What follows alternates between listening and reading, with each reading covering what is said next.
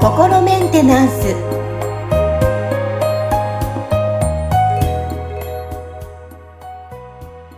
皆さんこんにちは。心メンテナンス。本日もアシスタント三上恵と気候ヒーラーの吉村隆二です。はい吉村さん本日もよろしくお願いします。よろしくお願いします。はい。さあ今日のテーマ。さあ私たち生きている今のねこの時代。人生は修行なのか。はい。うん。どう、どうなんでしょうか。教えてください。ということで テーマ、はい、人生は修行なのかで、えー、ちょっとね、吉村さんにいろいろ聞いていこうかなと思うんですけども、はいはい。はいそうはい。ですね。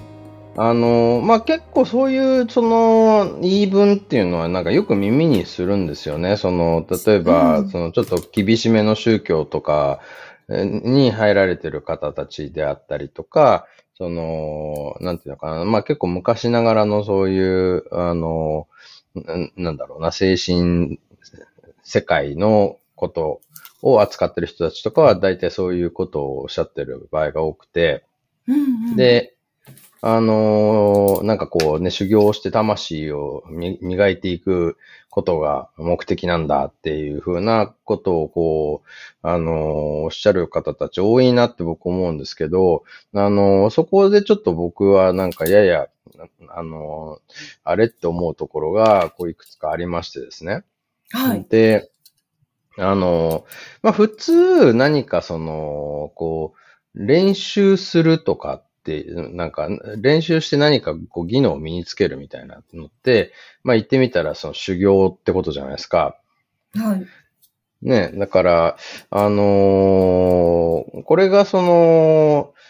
ん何かの練習をするってことは、その何かのこう技術を身につける、技能を身につけて、例えばその世界でなんかこう、プロとして活動できる自分になるとかね。なんかその、目的があって、そのための練習をするわけですよね。うんうんで、そうすると、その目的、その練習って目的のための手段であって、その練習すること自体が目的ではないじゃないですか。そうですねねな試合、例えば試合に出るために練習してっていう目的がありますよね。そうなんですよね。だからそう考えると、その、じゃあそのね、こう人生はその修行、修行をして魂を磨く、なんかその修行が目的なんだってなった場合、いや、その修行って何のためにやってんのみたいな感じがするんですよね。その魂を磨くって言っても、魂磨いたらどうなるのっていうのが、こうあんま見えてこないんですよね、その話だと。なんでうんあの、ほん、本当にそうなのかなって、こういうなんか疑問が僕は出てきたんですよ。いや、今お話聞いて私もずっと修行はしたくないです。ねそうですよね。だからず、ずっと修行だったら、そのなんか、いつまでもその試合に出ることもなく、ただなんかね、うさぎ跳びをし続けるみたいな話で、なんか、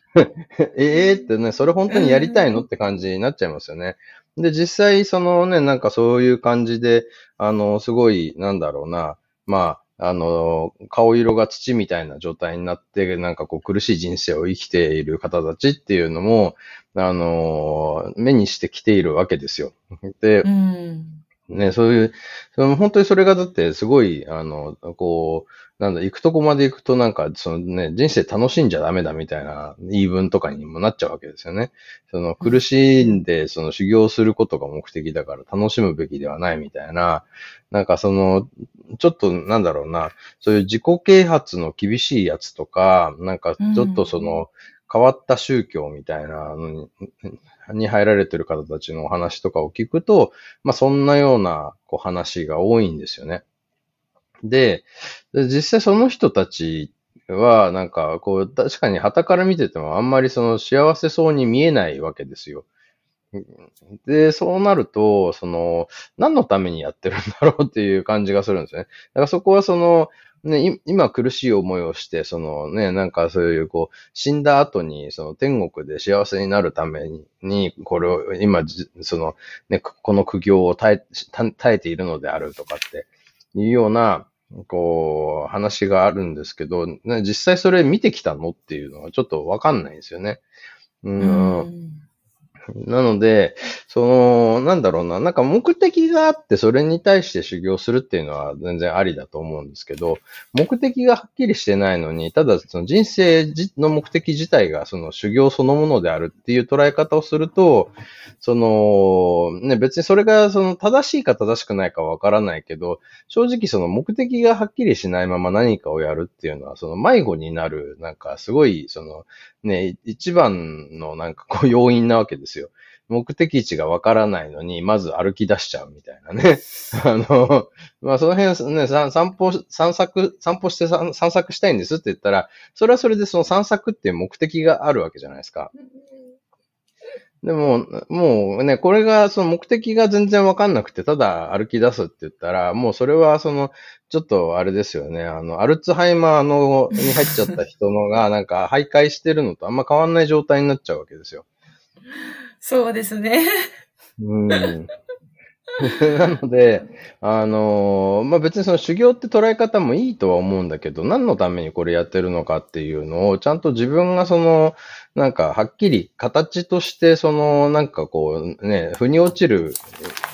あの、成果が得られるような目標を立ててやらないと、そのね、それこそ、なんか死んだ後になんか天国で幸せになれるはずだって思ってて、なんか苦しい思いして一生生きましたってなって、死んだ時になんか思ってたのと違ったら、なんかこのね、その間の修行全部無駄になっちゃったっていうことになる、なりかねないわけですよね。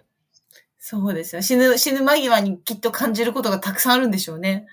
ねえだから、だ本当にその修行するためだけにこの世界にこう来てるんだとしたら、その、ね、なんかそ、その多分、その先に何か、その修行して何か、うん、得られる成果がこう、あるはずだっって思うんですけど、でも結構人は何度もこう繰り返し、輪廻転生を繰り返して、この世界来てるわけですよね。だから、そういう意味ではなんかこう、僕たちは結構この世界のリピーター率が高い。あの、この世界が 結構そのリピート率が高い世界で、みんながリピートしてきてるわけですよね。で、もし本当にそのなんか死後の世界で幸せになるために今こう苦しんで修行してるんですっていう話だとしたらみんながそれをやっててもおかしくないし、その、ね、この世界に、に、その、行ってみたら、その幸せとか喜びって、うん、ないはずじゃないですか。ね、だから、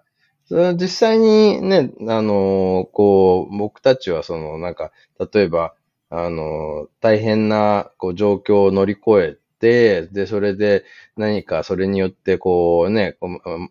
こう、なんだろう、近しい人との関係、絆がより深まって、で、なんかすごくね、なんかこれが自分の、あの、幸せにこう、つながるみたいな、そういう経験とかを、自分自身でしてることもあるでしょうし、周りの人たちがそういう経験をしてるのをこう、目にしてきてるわけですよね。っていうことは、そのね、これがその人生、こう修行、苦しい思いして修行することが目的なんですってなった場合、その、そういうその、なんだろうな、この世界における、あの、喜びとか、あのね、あまあ、感動みたいなものとかっていうのが、その全部なんだろうな、じゃあそういう、その、ね、真の死んだ後に天国に行くことを邪魔する、なんか誘惑みたいなものなのかみたいな、そういう理屈になっちゃうんですよ。で、実際そういう理屈で生きてる人たちって多分いると思うんですよね。その、例えば僕、アメリカに行った時に、その最初入った高校って結構厳しいキリスト教の学校で、うん、そこもかなりなんかその、こう、現世的なものはすべてその悪悪魔の所業で、そのね、なんかこう、あの、聖書の教えに沿って生きることだけが、その真の、その天国への中で行く条件だみたいなことをこう、あの、言ってたわけですけど、その学校、あの先生方とか、そのね、あの教会の牧師さんたちとか、で、それがだからね、あの、まあ、別にそ、それで、あの、その人たちが、まあ、満足してるならそれでもいいんですけど、それを今度周りの人に押し付け始めると、その、押し付けられた人たちは、まあ結構苦しい思いすることになるわけですよね。あの、それこそ高校生時代の僕とかは、かなりその、なんだろうな、あの、自分自身の、なんかこう、な、なんだろうな、自分が幸せに生きるっていうことに対して、かなり罪悪感を植え付けられちゃったりとかした時期もあるわけですよ。ええあの、ね、だから好きなことばっかやってると地獄に落ちるぞみたいなことをずっと言われ続けてると、ね、もしかしたらそうなのかもしれない。地獄、地獄怖いなみたいな感じになるわけですよね。そうですね。洗脳じゃないけどね。そうそうそう。だまあね、それもだから、こう、僕ちょっと問題を起こしてそこの学校、大学になっちゃったんで、別の高校に、あの、編入してるんで、そっちでは、また全然その先生方の子供たちに対する接し方とか全く違ったから、なんかそれでだいぶ僕はこう救われたし、あのね、そのおかげで、まあなんか学校で勉強することも楽しくなってきたから、あの成績も上がって、ちゃんと州立の大学にこう進むこともできたりとかっていう、その、こう、まあ目に見える何か成果が生み出せたわけですよね、少なくとも。だから、そのね、なんか、ここの世界で全くその、なんだろうな、なんかこう、目に見える成果がない中で、その、なんか死んだ先にななんかあるかないかもよくわからない、その天国のために、この苦しい思いをし続けるっていうのと、なんかこう、着実に一個一個、こうね、目に見える成果を積み上げていく。で、その間にも、そのたくさんの幸せだったり、感動だったりっていうのを得られる人生と、まあ、どっちを選ぶかっていう、その最終的にはそういう選択の話にはなっちゃうと思うんですけど、僕は、その、いつ来るかわからない、その、なんか天国、での永遠のなんか喜びよりも、その、なんかいろいろね、あの、いいことも悪いこともあるけど、その中でこうね、一歩一歩進んでいって、その自分の人生がちょっとずつこうね、あの、良くなっていく。だからそれこそなんか、こう、ちゃんと修行したらそれに見合ったレベルアップがこうついてくるみたいな、そういうこう、あの、ゲームみたい、をやってるっていう捉え方でこの人生を生きていく方が、まあ僕は幸せだなと思うんですよね。私も同じくそう思います。うん、ねだから本当にその、まあ別にね、他の宗教のことをなんか悪く言いたくもないんですけど、世の中には結局その、神、神のね、教えに背くやつはぶっ殺してもいいんだみたいな、なんかこうね、ことを、まあ、その、教えとしてなんかこう伝えてる宗教とかもあるわけじゃないですか。ね、だからそのね、こう、そういう神神の教えに背く奴らを あの、たくさん殺せばそれで天国に行けるからっていう風にして、そのね、なんか、こう小さい子供に爆弾持たせて、こう、自爆テロやらせたりするような、こう、人たちも世の中にはいるわけですよね。だから、それって多分、その、その宗教を信じてる人たち全員が、なんかそれを良しとしてるってことは僕はないと思うんですよ。だから、その、一部のその、なんかそういう、こう、過激な捉え方みたいなね、極端な捉え方をしてる人たちが、まあちょっとそういうおかしな方向に行っちゃうのかなって思うんで、うん。だからそこの、ね、だからバランスをちゃんと取って生きていくためには、その何かしらちゃんとその、こう目に見える指針であったりとか、ちゃんと今これがうまくいってるのかなっていうことを、その、常にこう確かめながら進んでいくってことは大事だと思うんですよね。うん、確かにそうですね。まあこういうこともあるけど、ああいう自分でやっぱりセンサー貼っていろんなのを見て最終的に自分で判断するっていうのは、本当にね、大切になってきますし、まあそれも、あの、次の世代の子供たちに、やっぱり、なんだろうな、子供たちだけがやっぱり親の環境とか、そういう周りの環境って受けやすいと思うので、まだね、ちっちゃい子供だったら選択なんて選べないので、やっぱり私たち大人自身がそこをね、あの、いろいろ学んで子供たちにもいい環境を作ってあげるっていうのも大切になってきますね。そうですね。だから本当な、何も考えないで、とりあえずうさぎ飛びしとけっていうような、なんかそれは、あの、僕はちょっとね、少なくとも、あの、これからの時代には、あの、そぐわない、なんか、その考え方とか方法論かなって思うんで、そのね、ちゃんと、だって、うさぎ跳びをしたことで、なんかこの競技のこの部分のパフォーマンスが実際に上がりましたとかっていうのって、ちゃんとその、検証すればそれが本当に上がるのか上がらないのか、ただ怪我、なんか、あの、足を痛めるだけなのかっていうのは、あの、わかるわけじゃないですか。で、実際に、それをこう、ね、いろんなスポーツ科学の人たちとか減少してきた結果、うさぎ跳びはやんない方がいいんじゃないっていうような、こうね、結論になったわけですよ。だから、ね、世の中そういうその、なんか思い込みでこれが正しいって思思ってやられてたことが、よくよく検証したらなんかこれあんま意味ないんじゃないとか、かえって逆効果だよねっていうことが分かったっていうこともいっぱいあるわけですよね。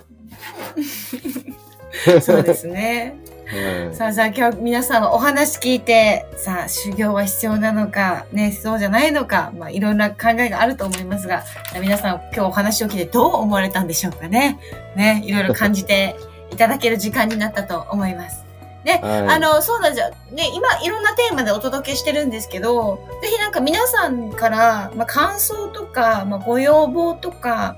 次回こういったテーマを取り上げてほしいとかっていうのがあったら、うん、ぜひあの、リンクの方から、ね、コメントとかメッセージいただければ嬉しいなと思いますので、えー、ね、ねぜひ、はい、皆さんからのメッセージもお待ちしております。はい。はい、吉村さん、本日もありがとうございました。ありがとうございました。